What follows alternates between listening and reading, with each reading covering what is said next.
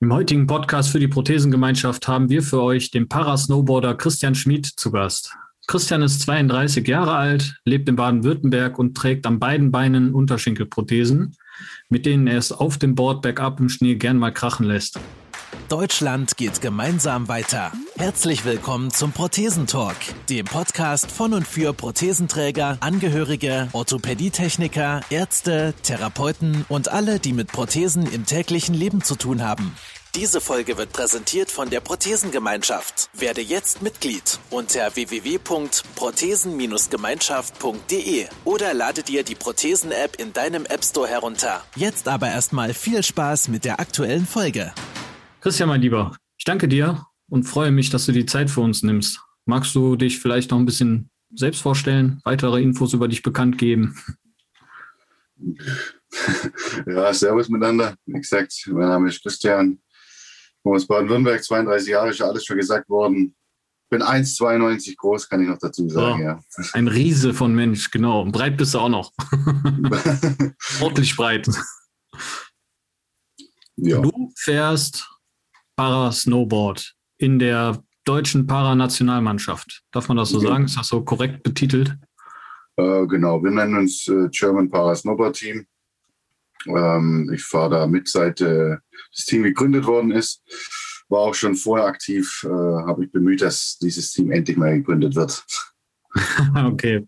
Ähm, Snowboarden ist ja jetzt in meinen recht Augen schon ja, ein Sport, den kann man nicht überall und um jede Jahreszeit vor allem treiben. Also ich sag mal, bei mir in NRW, wenn ich zwei Tage im Jahr habe, wo ich draußen mal einfach wild trainieren könnte, dann wäre ich ja schon glücklich. Ich müsste dann irgendwie in die Neusser Skihalle fahren. Ist das bei euch, wie trainiert ihr über das Jahr? Ja, also wir treffen uns meistens immer im Allgäu zum Trainieren in Grasgären, also Deutschland, Österreich, Schweiz, alles dabei. Mhm. Ähm, ich bin von uns allen der nördlichste, wohne ja ein bisschen nördlich von Stuttgart, aber das geht alles. Also so ab zwei Stunden, ich fahre zwei Stunden, dann kommt das erste Skigebiet, ist alles okay. Das kann man noch machen. Ja. Wie oft trainiert ihr dann oder wie oft trefft ihr euch da? Oh, das kommt immer darauf an, wie viel Rennen, auf wie viel Rennen wir gehen können oder dürfen. Ähm, wie natürlich die Schneelage ist, ist auch ganz klar. Ne? Mhm. Macht nicht immer Sinn, trainieren zu gehen. Und natürlich ein ganz großes Ding das Budget, ne, das Budget hergibt. Aber so grundsätzlich gucken wir schon, dass wir pro Saison so drei bis fünf Mal trainieren. Äh, ist auch so, dass, dass bei vielen Rennen immer vor den Rennen, eine Woche vorher, immer noch so Trainingscamps angeboten werden und die nutzen wir dann auch. Ja, genau. Das heißt dann nochmal geballte Power und nochmal richtig schön intensives Training dann über mehrere Tage hinweg. Genau, genau. Ja. Für die musst du dir dann aber Urlaub nehmen, ne? Weil das ist ja jetzt nichts, womit man, sag ich jetzt mal, etabliert schon Geld verdienen könnte, oder? Nee, von uns bekommt äh, keiner keinen einzigen Cent. Äh, das ist alles. Also für Trainings äh, nehmen wir alle Urlaub. Meistens verbinden wir immer verlängerte Wochenenden damit, Hm. dass wir irgendwie mittwochs anreisen, bis Sonntag oder Donnerstags anreisen.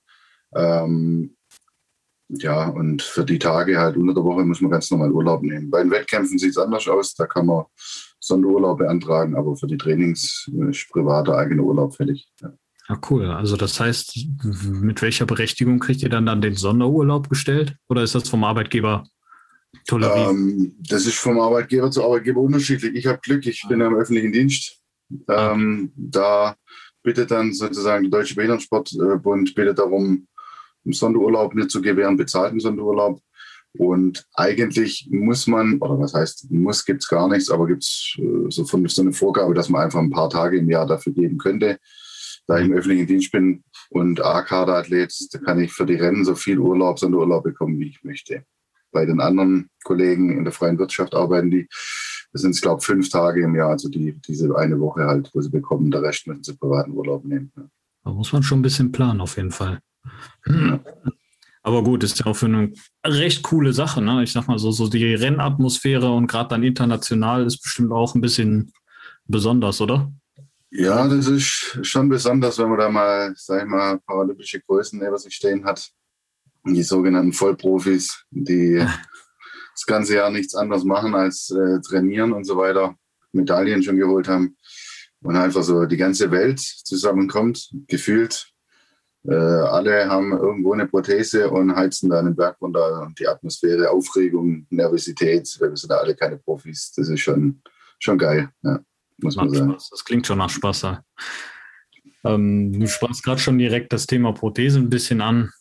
Ähm, sind dann, ihr seid klassifiziert, sage ich jetzt mal, wie in der Paraleichtathletik, so ein bisschen nach eurem Handicap oder ist das äh, so anders aufgebaut? Genau. Ja, es gibt hm, drei Kategorien. Ähm, die erste Kategorie ist äh, Upper Limb, nennt sich das. Da muss mindestens die Hand fehlen. Also, mhm. Hm, dass ein paar Finger fehlen, das reicht nicht. Muss mindestens die Hand fehlen. Hm, dann gibt es äh, Lower Limb 2. Das heißt, mindestens ein Unterschenkel muss weg sein. Also eine Unterschenkelprothese muss man tragen. Ähm, ich glaube sogar Vorfußamputation und so reicht noch nicht, um damit zu fahren. Also muss wirklich der Fuß weg sein mindestens am Gelenk, glaube ich. Und äh, dann gibt es LL2, äh, LL1 gibt es da noch. Ähm, der muss mindestens, äh, muss man eine Oberschenkelprothese tragen, also Oberschenkel amputiert sein. Oder wie ich, das ist aber jetzt erst seit neuem, oder wie ich zwei Unterschenkelprothesen haben. Ja. Also ich bin früher auch in der LL2-Klasse mitgefahren äh, und darf erst okay. seit zwei Jahren in der LL1 mitfahren. Ja. Wahnsinn. Also ist auch noch ein ziemlich ziemlich junger Sport, was Deutschland betrifft, ne? Ja, das ist, äh, wie gesagt, uns gibt es ja erst seit jetzt, glaube drei Jahren, genau, mhm. äh, offiziell. 2014 habe ich angefangen, kurz nach Sochi. Mit Manu zusammen haben wir da mal angefangen, uns ein Team zu etablieren, aber es ist sehr, sehr jung, ja, der Sport, also nicht alt. Wie bist du zu dem Sport im Allgemeinen bekommen? War das schon so, so ein Ding so wo du Teenie-mäßig mit angefangen hast oder kam das jetzt so über irgendwas Was? anderes erst? Zum Snowboarden jetzt. Ja. Ja, also mein Freundeskreis, ich habe einen ganz normalen Freundeskreis, da ist keiner irgendwie, hat keiner ein Handicap und äh, so mit zehn Jahren hat es angefangen, da wollten die Snowboarder und Skifahren und ich wollte halt auch mit und äh, per Zufall war eine Skilehrerin in meinem Elternhaus, ich oben eine Mietwohnung drin, da hat eine Skilehrerin gewohnt und die hat mich dann zu so einer Skiausfahrt mitgenommen. Und da habe ich dann angefangen, langsam Snowboard zu lernen. Und habe dann gemerkt, ja, das geht ja eigentlich einigermaßen gut. Äh, irgendwann sogar gemerkt, es geht sogar besser wie manche andere ohne Handicap und seitdem dran geblieben. seitdem dran geblieben, ja, und äh, immer schön am, am Heizen, ja. Cool. Hast du denn mit dem, du trägst ja zwei Unterschenkelprothesen, äh, ich gehe jetzt mal davon aus, da drin stehst du dann mit einer PIN-Versorgung oder fährst du mit Leiner und Kniekappe? Ja, ich fahre derzeit mit, also ich habe beides jetzt seit kurzem, ähm, auch mit Kniekappe, aber ich fahre immer gern mit, mit PIN derzeit, ja. ist für dich angenehmer, einfach.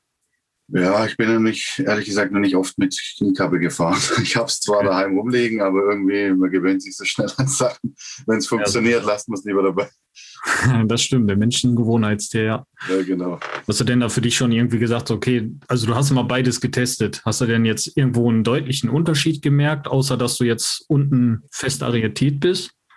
Ja, also die Pinversorgung ist schon in der äh, Sache spitze, weil man halt manchmal echt ähm, beim Snowboardfahren, wenn man irgendwie falsch landet mit der Schanze, kann die Nose ja schon mal nach unten gerissen werden. Also man hat schon einen gewissen Zug nach unten und das ist einfach eine feste Verbindung, die einfach super ist, die sich theoretisch nicht lösen kann. Und das ist dann schon ein gutes Gefühl und fühlt sich auch sehr, sehr sicher an mit dem Pin. Also auf jeden Fall denke ich auch, so mit der Kniekappe hast du dann immer so ein bisschen Spiel, du hast ein bisschen Hub dann da drin wahrscheinlich, ne? Das ja, ist dann ein genau. unsicheres Gefühl wenn der Stumpf dann nicht 100% fixiert ist, klar, weil du hast ja wenig Bewegungspunkte. Also ich meine, das ganze Sprunggelenk fehlt dir ja auf der Höhe, da wird jetzt schon ein bisschen daraus gearbeitet beim Snowboarden. Das heißt, du musst ja alles aus der Hüfte und aus der Knie raus, ne? Genau, genau. Und aus dem Oberschenkel halt hauptsächlich, ja. der ist dann gut trainiert. ja, ich denke mal, kann sich sehen lassen, ja. Bescheidenheit im Raum hier, ich rieche das. Stark. Ähm, die Anfänge, gerade so das erste Mal mit Prothese auf dem Snowboard stehen, da warst du noch recht jung. Ich denke mal, dementsprechend war das wahrscheinlich mehr so, so ein spielerisches Kennenlernen, ne? Ja, wie, wie man es halt, halt kennt, ne? wenn man, wenn man was neu anfängt als Kind, dann kommt man erstmal auf einen Idiotenhügel ja, kommen die Großen und, auch noch. ja, genau. Und, äh, und, dann lernt man das halt, dann begleitet dich halt der Trainer und hebt dich an den Händen und dann geht das mal das Rutschen los. Also absolut spielerisch. Wenn man keinen Bock mehr hatte, durfte man gehen. Da wurde niemand zu irgendwas gezwungen. Äh, das ist halt so als Kind ist. Ne? Man hat Bock drauf, man möchte es unbedingt und dann lernt man das auch. So ist es. Ja. Ja, einfach machen. Ne? Das ist immer so die Devise, die man ja auch versucht, äh, mit steigendem Alter trotzdem noch weiterzugehen. Bei dir jetzt Ja, auch Thema, Thema der Versorgung, ne? Kniekappe oder, oder Pin. Man ist halt was gewohnt und warum sollte man da unbedingt ausbrechen wollen? Ne? Aber ein Ja, ich- gewisses Risiko. ich, ich bin ja auch froh mit dem, mit dem PIN. Ich muss sagen, äh, mit meiner alten Versorgung hatte ich noch eine altertümliche Versorgung. Also mein, der Tobi Werner von ABT sagt immer altertümlich. Äh, ich hatte Softsocket-System noch. Ne? Ach, Und äh, okay. Damit bin ich jetzt, äh, dieses, dieses Liner-Zeug habe ich jetzt erst seit äh, drei Jahren, vier Jahren über den Tobi. Davor habe ich immer Softsocket getragen und da kam es dann auch mal vor, dass mir halt die Prothese rausgerissen ist. Äh, bei irgendwelchen Sprüngen kam sogar ein, zwei Mal vor, dass beide Füße rausgerissen sind. Und Hör das auf, Snowboard- echt? Dass das Snowboard halt nur mit den Füßen den Berg runtergeschossen ist. Ja. und dieses Bild von den Ja. Leuten am Rand hätte ich gerne mal gesehen. Ey, Da kommt ein Snowboard mit Ja, Füßen. die, waren, die Blicke waren gut. Ja. Vor allem mein Kumpel hinterher. Dann hat mir das Snowboard mit Füßen wieder gebracht, angezogen, weitergefahren. Ja, die, die haben, sind vom Glauben abgefallen. Ja. die denken sich dann wahrscheinlich, oh, Handicap, dem hat bestimmt fehlt dem ein Bein und dann fahren einfach beide. Beine den Hügel runter. Und Ja, du sitzt ist da oben und bist wahrscheinlich am Schimpfen wie so ein Rohrspatz dann, ja. Ja, das, das, das stimmt. Das ist aber nicht nur im Schnee passiert, ist sogar schon St. Leon Roth beim Wakeboarden passiert, dass meine Prothese gesunken ist zusammen, ja, weil es mir auch rausgerissen wurde aus der Bindung und alles. Ja, das, deswegen ist jetzt mit dem Pin-System, das ist eine super Sache, kann nicht mehr passieren, dass da was rausrutscht. Das heißt, also in diesen Soft-Sockets, da standest du dann auch einfach drin, hattest keine weitere Verbindung dann zu der Ja, das, Prothese. da hat man ja die Softsocket an, dann den, den Weichenschaft, äh, so ein Weichtrichter nennt sie das, glaube ich. Mhm. Und den zieht man an und dann schlupft man damit rein und mehr hat man da nicht. gehabt. Krass. Damit hämmert ihr die Berge runter mit dem Snowboard und Sprünge inklusive. Ich gehe kaputt. Was? Ja gut, klar, dann hast du natürlich jetzt zu dem Pin natürlich schon mal einen deutlichen Unterschied. Ja, sicher. Ja, auch allein schon, wenn gerade durch Sprünge, wenn der Druck ausgeübt wird. Ich habe einen riesen, riesen Kehlreservoir unten drin, das ist mega angenehm. Und früher war das dann Stumpfanschlag halt, das hat schon höllisch wehgetan manchmal. Da hat sich das schon weiterentwickelt. Und bin sehr zufrieden jetzt mit der Versorgung. Ja. Ja. Muss ja auch. Also ich meine, die Technik geht immer weiter voran, da muss man auch mitgehen können.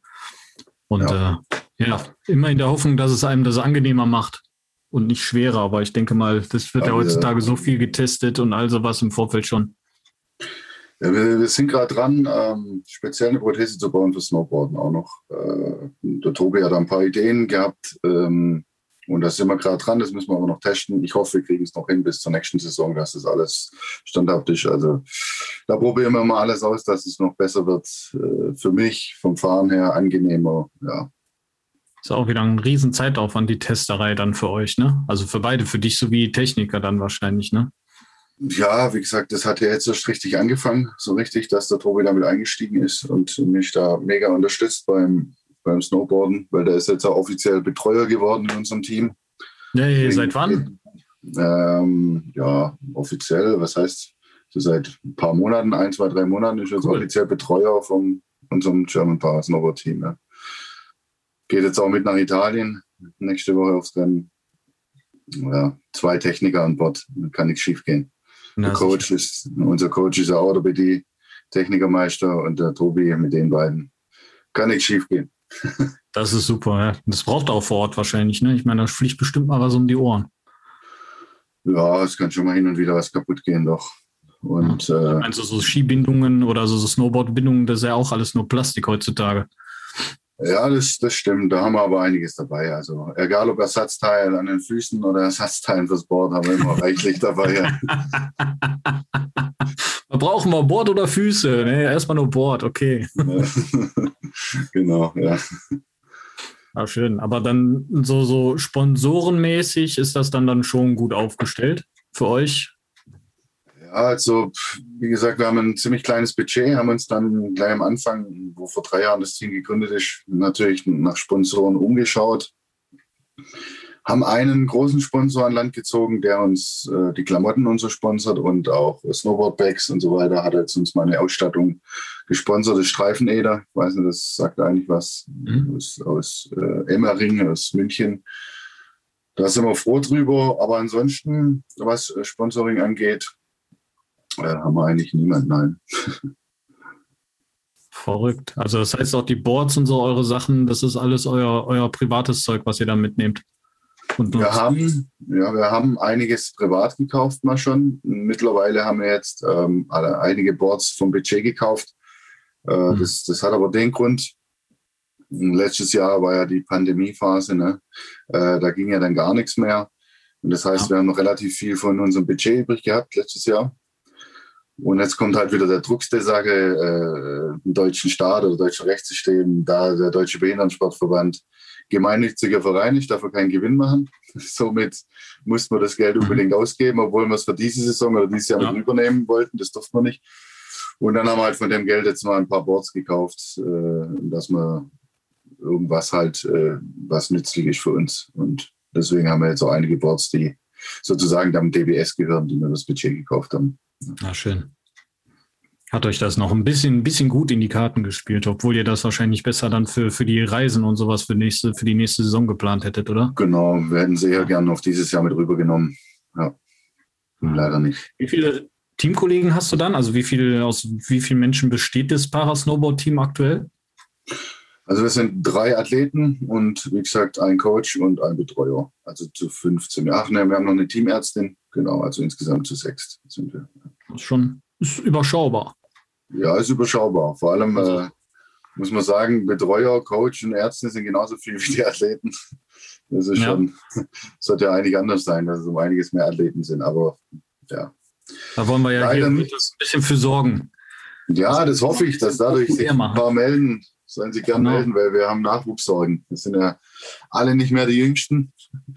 Alle frisch gebackene Papas. Das große Ziel ist, sind die Paralympischen Spiele nächstes, nächstes Jahr. Aber wie es danach wei weitergeht, weiß keiner von uns. Deswegen wir suchen dringend Nachwuchs. Okay. Also, wenn hier draußen welche sind, die Bock haben auf Shredden, auf geile Zeit, coole Trainings, coole Rennen, meldet euch, dann machen wir mal einen Sichtungslauf mal nochmal und meldet euch einfach. mal ein paar Leute ab da, den Hügel hoch und wieder runter. Natürlich. Du hast vorhin schon erzählt, ihr wart letztens bei einem Rennen, wo dann der, der Lift mal ausgefallen ist und du musstest dann tatsächlich noch ein paar hundert Meter, glaube ich, hattest du sogar gesagt, musstest du dann mit Bord und mit allem durch den Schnee dann stapfen, ne? Ja, nee, der, der, Lift ist, der Lift ist nicht ausgefallen. Es gab keinen Schnee mehr. Ach, es war kein Schnee da oben, sowas. Genau, ja. Es war in Bayern unten, da haben sie eine ganze Schnee zusammengekratzt für ein Bankslalom-Rennen. Ähm, und da ist der Schlepplift halt die letzten 100 Meter, da kein Schnee mehr. Das heißt, wir mussten da die letzten 100 Meter zu Fuß hochlaufen. Auch nicht gut. Äh, ja, hat aber auch was Gutes gehabt, da waren wir wenigstens vor dem Start schon warm. Auf jeden Fall, da brauchst keine Übung mehr machen danach. Ja, Vor allen Dingen mit den, mit den, mit den Skibu oder mit den Snowboard-Boots, die sind ja auch total inflexibel, ne? Also es sind ja Hartschalen-Dinger, oder? Nee, wir, wir tragen Softboots, ne? Okay, Softboots, aber es ist trotzdem nicht cool zu laufen damit. Ja. Nö, das ist eher, also mit den Schuhen geht es eigentlich. Also bei mir ist ja egal, ob da was drückt oder nicht. Ich spüre es ja nicht. Aber das ging eher darum, halt mit den ganzen Klamotten, mit der Jacke und es ja, war ziemlich warm. Also man kam oben schon sehr verschwitzt an. Ja.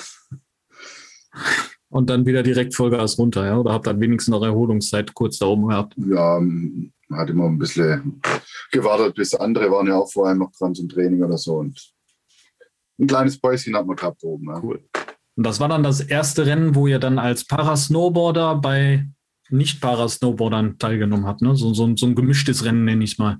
Äh, ja, genau. Es gibt nämlich jetzt äh, zum allerersten Mal gab es eine Kooperation zwischen Snowboard Germany und uns. Voll geil. Ähm, und die haben uns eingeladen. Das war so, so ein Nachwuchswettbewerb. Ähm, und da haben wir natürlich gleich zugesagt, dass wir da mitfahren. Und wir sind dann auch in einer eigenen Gruppe mitgefahren. Aber wir haben uns schon ein bisschen von den Zeiten her vergleichen können mit den anderen. War echt ein äh, cooles Event, doch. Ich wollte gerade sagen, so, so zeitentechnisch war jetzt kein Riesenunterschied zu merken, dass sie sagen, oh, das sind halt die Para-Jungs, die sind ein bisschen langsamer, ist okay. Nee, der, der Manu hat schon ordentliche Zeiten rausgehauen, ne? ja? muss ich sagen. Ja. Sehr gut. Der ist ja ein bisschen schneller unterwegs wie ich, der hatte nur eine Prothese. Äh, und der hat schon eine, eine, ordentliche Zeit hingelegt, da haben einige gesagt, boah, also Respekt, äh, schneller als so manche andere, ja. Das ist krass. Ja, man muss es halt kontrollieren lernen. Ne? Ich sag mal, aber gerade wie du, wenn man damit groß geworden ist und man wächst da rein, man kennt ja auch nichts anderes, ne? Nee, also demnach, ich weiß nicht, ob das sogar ein Vorteil ist, wenn man sagt, so, du hast in beiden Beinen hast du ja immerhin das gleiche Gefühl, ne? Ja, das ist, ob, ob das, wenn das, ich würde sagen, wenn man das seit Geburt hat, hat Vor- und Nachteile. Ne? Äh, wie gesagt, der Vorteil, man kennt nichts anderes. Aber im Boden oder ja. so, wie war es mal früher oder so, kennen wir nicht. Wir kennen es einfach nur so. Also der Manu und ich, und der andere Kollege, der hat den Unfall, also wir zwei. Der Nachteil ist jetzt aber, wie gesagt, mit der Versorgung. Ich habe ja bis vor drei Jahren Softsocket-System, das ist äh, ja, okay. Mittelalter, ja, getragen. Und ich habe da nie danach gesucht nach was Besserem, weil ich gedacht habe, das funktioniert einigermaßen, ist okay für mich. Ähm, und da sind halt die, die das seit Geburt haben, die, die suchen da nicht so arg nach, nach Verbesserungen. Wenn jemand äh, ja. amputiert wurde durch einen Unfall, der versucht ja das wiederherzustellen, was er vorher hatte, ohne Prothese, so annähernd wieder ranzukommen. Das ja, das stimmt. Das ist ein gewisses Gefühl ist im Kopf verankert und genau. dann, dann, suchtet man schon. Ja, da, da erwische ich mich definitiv auch bei. Das, äh, da hast du recht. Ja, und das ist der große Unterschied. Ja. Auf jeden Fall. Doch, da gebe ich dir vollkommen recht. Ja. Aber ihr Aber baut jetzt, ja dann jetzt auch explizit eure Snowboard-Sachen für die äh, nächsten Testläufe. Genau, da haben wir jetzt versucht, äh, mit dem Tobi zusammen, der versucht jetzt was wie mit einem Hardboot äh, zu machen. Mhm. Und auf diesem Rennen war einer dabei, der hat, der hat ähm, eine eigene Snowboard-Firma und der hat zu mir gesagt, der hat ein spezielles äh, Board genannt, äh, wo er sagt, äh, das soll ich mir doch mal anschaffen, das sei für mich wahrscheinlich um einiges besser, ein paar Tipps gegeben und da können wir noch justieren und äh, in der anderen Sache an der Bindung meinen wir, dass vielleicht besser ist, wenn ich dann einen Direktkontakt habe ohne ein Softboot, dass ich einfach, sobald ich was steuere, dass es sofort unten ankommt. Und das sind wir halt am, am Testen, rumprobieren. Bin ich mal gespannt. Ist ja auch wieder eine Veränderung. Da muss man dann gucken, kommt man damit klar, kommt man damit dann wirklich auch besser durch oder bleibt man ja. beim Altbewerten. Ne? Ja, genau. auch bei dem letzten Rennen habe ich auch Keile mal ausprobiert, äh, die in der Bindung drin liegen, dass man so, so vorflektiert schon ist. Ah, das ging voll in die Hose. habe ich, hab ich, hab ich gleich wieder rausgeschmissen. Ja, weil äh, ich konnte auch nicht, also das mit den Keilen, was ist oder nicht, das kann ich jetzt noch nicht genau sagen. Ich brauchte halt mal eine schöne Fläche zum, zum das mal austesten. Ja. Aber in diesem Rennen hat man ja nur äh, die Strecke gehabt, die war vier Meter breit und links und rechts war grün, also Wiese. Oh ja. Das heißt, okay. da hat man keine Zeit gehabt, um irgendwelche Sachen auszuprobieren, weil wenn das schief geht, fährt man da rein und dein Board ist kaputt, ja. Wo hast du die Keile dann unterlegt? Unter der Ferse oder dann um, um Vorfuß? In die Bindung rein. Also äh, in die Bindung auf die Sohle hinten, dass ich so nach vorflektiert. Da habe ich ein äh, Loch eingebohrt und die damit verankert.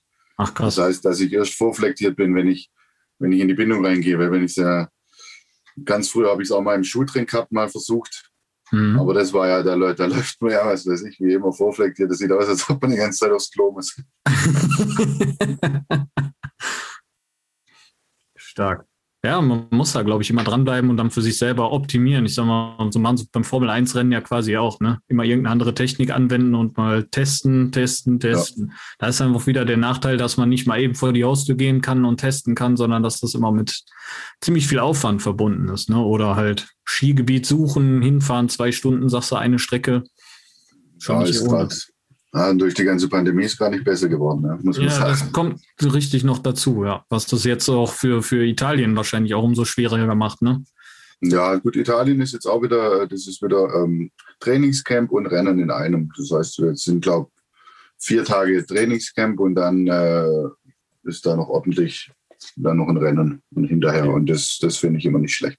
Dann wird dann wahrscheinlich im Vorfeld schon mal alles getestet und dann bleibt er da in eurer Bubble drinne ja, genau, nichts, äh, genau. nichts von außen reinkommen kann.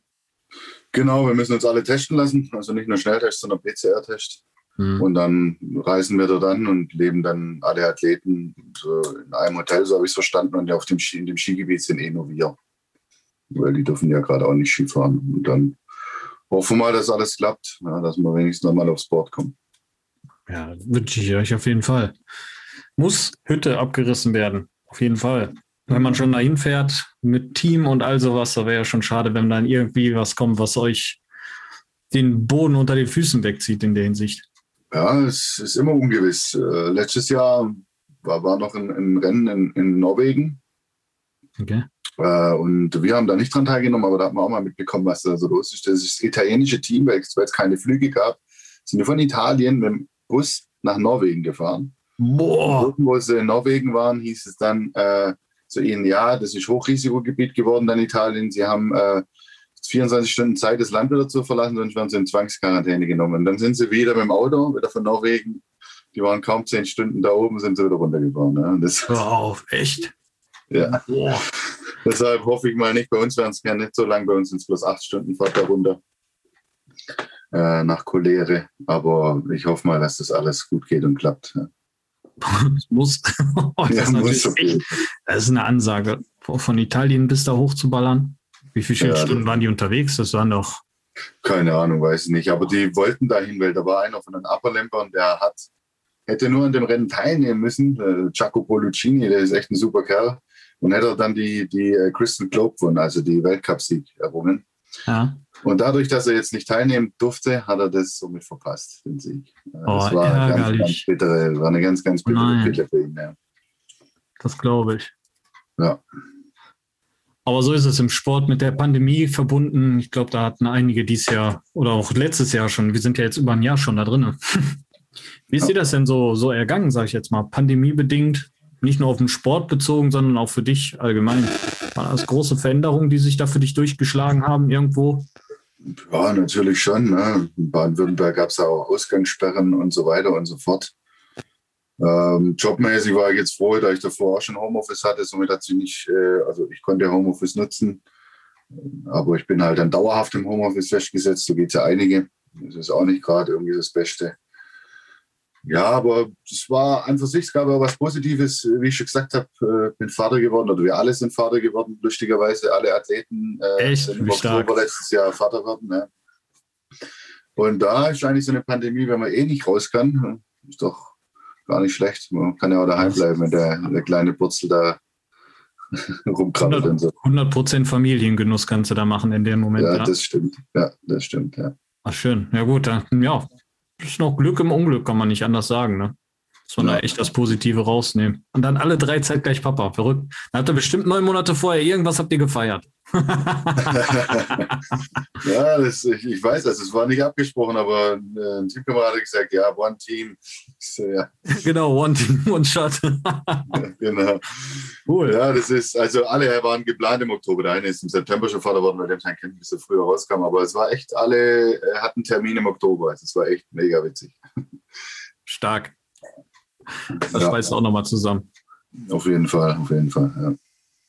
Jetzt gehen wir mal ganz zurück kurz nochmal in deine Kindheit. Das habe ich am Anfang gar nicht gefragt. Du hast ja von, von Geburt an fehlen dir ja beide Füße. Genau. Unterschenkel ungefähr von der Höhe her, ne? Ähm, war das für dich, weil du damit aufgewachsen bist, so total normal oder hattest du mal so Phasen, wo du sagst so, boah, die wünsche ich keinem Menschen, weil das so, so ich sag mal, Thema Mobbing, gerade im Bereich äh, Kindergarten, Schule oder warst du da ganz normal unterwegs und so selbstbewusst wie jetzt auch schon? Ähm, ja, ich muss eigentlich sagen, ich, ich habe da sehr, sehr gut, habe sehr, sehr gut erwischt eigentlich. Ich bin auf dem Dorf aufgewachsen, wo ich jetzt auch noch wohne.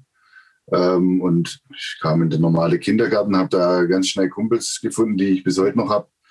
Äh, bin normale Schule, normale Grundschule, dann Realschule gemacht, ganz normal. Und Thema Mobbing war eigentlich gar nicht so bei mir Thema, weil ich halt so einen großen Freundeskreis hatte, die alle zu mir standen. Und wenn da irgendjemand mal gemeint hat, er muss mich da ein bisschen, dann habe ich mich da nicht äh, rechtfertigen müssen oder irgendwas sagen müssen. Das haben dann meistens die übernommen und dann war das Ja, cool. Starke Gemeinde direkt im Hintergrund.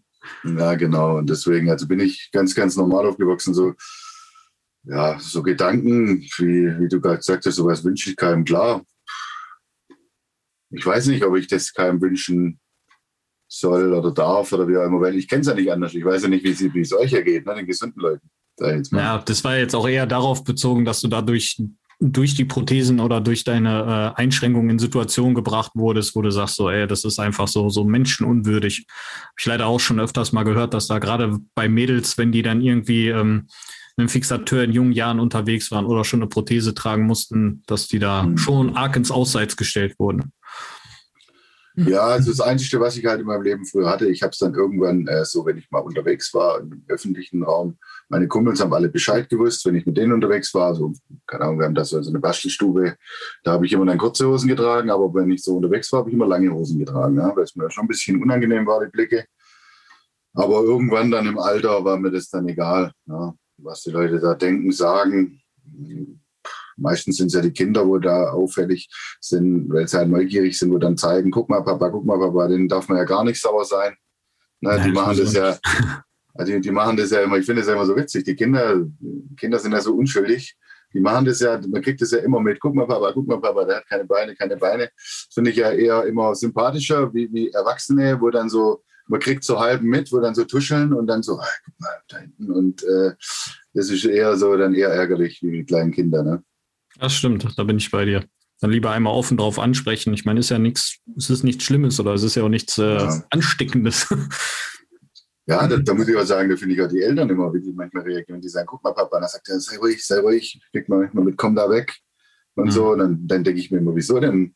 Also auch an die, an die Eltern da draußen. Äh, ich glaube, es gibt kaum einen Amputierter, der sagt, er möchte darüber nicht reden. Also wenn da jetzt äh, die Eltern in meiner Situation wäre es immer gern, wenn die Eltern sagen, ja, frag doch mal, wieso er das hat. Ne? Dann würde ich natürlich immer äh, Rede und Antwort stehen. Ne? Und ja, also habe ich es auch erfahren. Also ich gucke dann auch eher, dass ich dann nochmal den Moment nutze und äh, das Kind in dem Moment dann nochmal abhole und nicht mit Fragezeichen und vielleicht dadurch entstehende Gehirngespenste, je nachdem, wenn die Eltern. Oh, Lieblingssatz ist immer, der Mann hat da Aua, lass den mal. Der ja, ja. Ich sag, da ist nichts Aua. Ich sag, damit laufe ich mehr als du, weißt du? genau. Da ist nichts mit, zumindest nicht so Aua, dass man sagt, so der, der verblutet jetzt da innerlich irgendwie in der Prothese. Wer weiß, was so Kinderköpfe sich da direkt ausmalen. Ja, das stimmt, das stimmt, ja. ja. Finde ich auch. Ist auch immer, immer wieder ein spannendes Thema und das hört man auch sehr, sehr oft. Aber du hast ja auch ähm, durch deine lange Zeit in Prothesen auch einiges an, an Wandel der Zeit auch mitbekommen, oder? Hast du das Gefühl, so gegenüber früher ist jetzt so ein bisschen offenerer Umgang durch die, durch die, weiß nicht, voranschreitende Technik vielleicht, durch die ganzen Medienmöglichkeiten, Internet und so? Also ich muss schon sagen, dass sich da äh, aber einiges, einiges getan hat. Äh, ich glaube auch, dass, also zum Teil Inklusion hat damit zu tun, dann zum Teil auch die Technik. Ich muss sagen, wenn ich von meine alte Prothesen denke, was soll ich sagen, wenn ich die heute angucke, denke ich, äh, für Teufel, wie sehen die denn aus? Ne? So, so hautfarbene Dinger mit lauter Macken mit das drin und heutzutage kannst du aber richtig geile Teile bauen lassen. Ne? Ja. Du kannst die Farbe aussuchen, du kannst was draufsprühen lassen, was weiß ich, alles Mögliche. Das, die sehen dann richtig stylisch aus. Ne? Und da, da gucken die Leute schon anders drauf. Also früher haben Prothesen nach Prothesen ausgesehen so wie man sich vorstellt in so alten Filmen. Ne? So waren sie wirklich. Das wenn ich berühmte das Holzbein, ja. Ja, ich habe auch angefangen mit Holzkerne und allem drum und dran. Also das ist dann heutzutage. Hast du hast noch richtig, richtig Holzprothese hast du noch, also Holzschaft gelaufen? Äh, Holzschaft nicht, aber Holzkernfeder. Okay. Also so, ein, so ein Fuß, wo ein Holzkern drin ist. Ja. Also sehr, so. Also, Was wir ja. jetzt, wir modernen Leute, wir jungen Leute jetzt nur noch aus äh, oder frisch amputierten aus Carbon und so kennen. Ja, genau, genau. Das war früher gab es da, äh, gab's da Holzkammfüße, Schmuckfüße, also wo dann da die Feder drin war. Dass das nicht arg viel hält, kann man sich vorstellen. Ich wollte gerade sagen, das klingt schon sehr, sehr zerbrechlich. Ja, doch. Äh, einige Füße äh, kaputt gemacht, bis ich bei Carbon angekommen bin. Ja. Oh, und selbst die, selbst die machen wir ja noch kaputt. Ja? Ist ja, auch so ein ja. Zerstörer. Äh, ja, ich habe den, den äh, ich glaube, den Variflex, den stärksten, den habe ich schon ein paar Mal geschrottet. Ja. Deswegen kriege ich auch keine Garantie mehr von dir. Persönlich gelistet. genau, jetzt, jetzt habe ich gerade eine neue Feder, habe ich auch noch nie gehabt. Glasfaserfeder, die ist auch top bis jetzt. Ja. Schön. Ja, ja, immer rumprobieren und äh, das ist auch immer cool, wenn man dann ein gutes Team an der Seite hat, wo man dann die Möglichkeit hat, das überhaupt zu testen, ja. ne? wo man nicht äh, vorne rein und hinten schnell wieder rausgeht, Hauptsache husch husch, sondern das ist schon so ein Ding. Gerade als Anwender fühlt man sich da ganz gut bei, glaube ich, wenn man da ein bisschen Zeit mit investieren kann. Ja, also von der Technikerseite aus. Das stimmt, ja. Ja, ja. cool. Aber wie gesagt, noch zum, zum Thema da äh, Inklusion und so weiter. Wir sind noch lange nicht am Ziel, aber es hat sich einiges getan, ja, muss ich wirklich sagen die Akzeptanz ist viel mehr da wie früher. Habe ich so Ja. das Gefühl. Ja. Das glaube ich auch. Also ich meine, gefühlt ist es jetzt immer, immer mehr so, wenn ich höre, wie meine Mutter darüber redet auch oder wie, wie die es früher äh, kennengelernt hatte oder auch wie reserviert sie war anfangs mit dem Thema, ist das jetzt schon eine andere Hausnummer. Ja, das stimmt. Das Stark. stimmt. Ja, Christian, ich danke dir für die Aufklärung über Parasnowboarden und über dein, deine Einblicke in das Leben mit zwei Beinen aus Carbon. ich hoffe, ihr findet da auf jeden Fall noch äh, genug Nachwuchsmenschen. Also wie gesagt, wenn ihr das hört und wenn ihr sagt, so, boah, ein bisschen Snowboarden könnte ich mir auch noch vorstellen. Ist ein cooles Team, macht Spaß anscheinend. Christian sieht auf jeden Fall sehr glücklich aus, wenn er darüber spricht. Und dann Ja, macht mega laut. einfach mal melden, mal Gas geben, da kann man super leicht Kontakte herstellen. Da sind wir sofort dabei. Ich danke dir auf jeden Fall, wünsche dir Ja. ein schickes Wochenende. Danke dir, wünsche ich dir auch. Bis dahin und bleib heile. Ja, du auch. Ciao. Ciao. Vielen Dank, dass du wieder mit dabei warst. Die Folge wurde präsentiert von der Prothesengemeinschaft. Bewerte diesen Podcast und empfehle ihn deinen Freunden und Bekannten. Aber schalte vor allem auch nächste Woche wieder ein zu einer neuen Folge des Prothesentalks.